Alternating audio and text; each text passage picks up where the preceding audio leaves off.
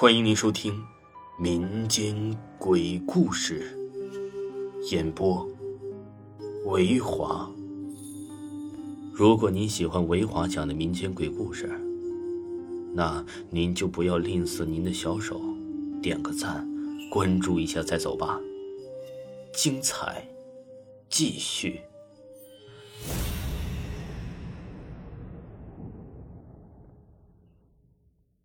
不要零点整进家门。本故事纯属虚构。我呢，现在讲述一个原来的一位同事讲的灵异事件。这件事啊，是发生在我原来同事她老公的朋友身上的一件事。同事说呢，这件事确确实实是真事儿啊。事情呢，是这样的。我这位同事的老公的朋友在这里就称为这个 Y 先生嘛。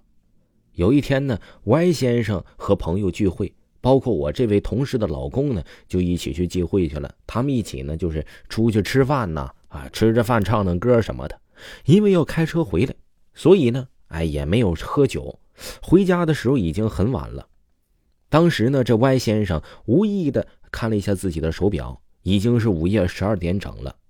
想到妻子也已经睡了，他呢就自己拿钥匙开门进了屋了，简单的洗洗也睡了。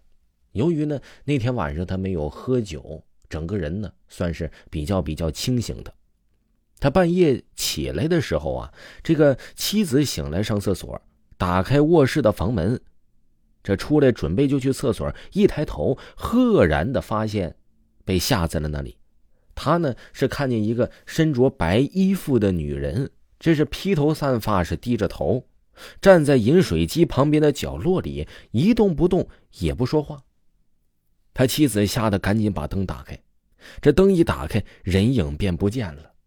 他妻子呢也是可能是睡毛了呗，就以为啊是看错了人，便把灯就关上了，想看看还有没有这人了。可是，一关灯。那个穿白衣服的披头散发的女人又出现了，他妻子赶紧揉了揉眼睛，我是不是看错了呀？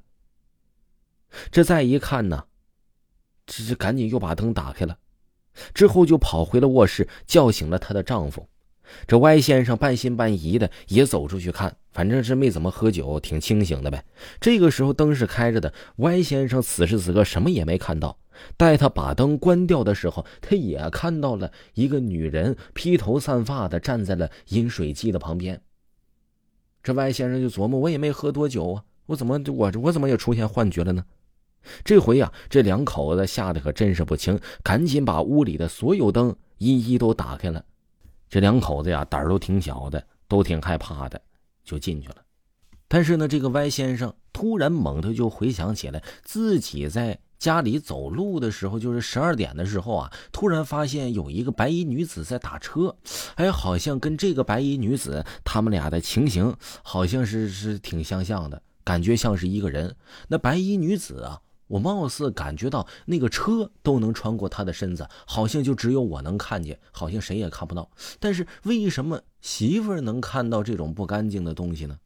这件事儿啊，也确实是有些不了了之了。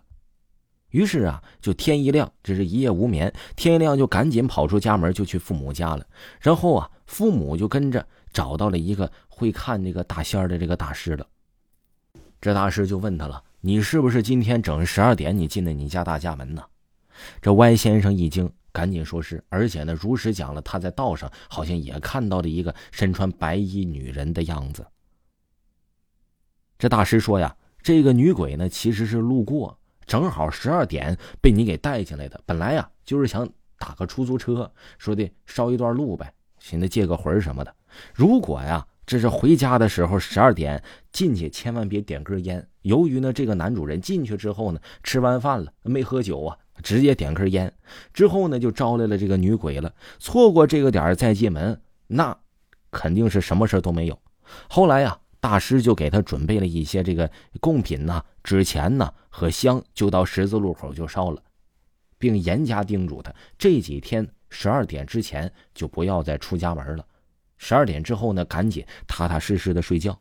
之后呢，还在屋里撒了一些大米之类的东西，还告诉他们，这是七七四十九天之内啊，你们必须是不要回家，而且按照这个时间点，一定要按照这个时间点做，一定要在十二点之前睡着觉。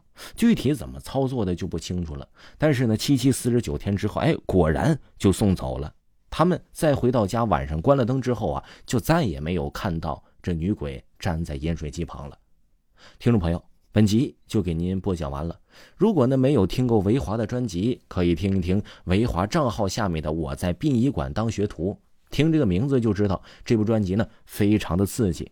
如果呢想知道本部专辑更多的消息，或者是想知道维华还出了什么别的专辑的话呢，呃，就可以点击一下维华头像，可以进一下咱们的听友群，来分享故事，或者是和维华进行进一步的交流。喜欢的朋友一定不要错过，咱们下期再见吧。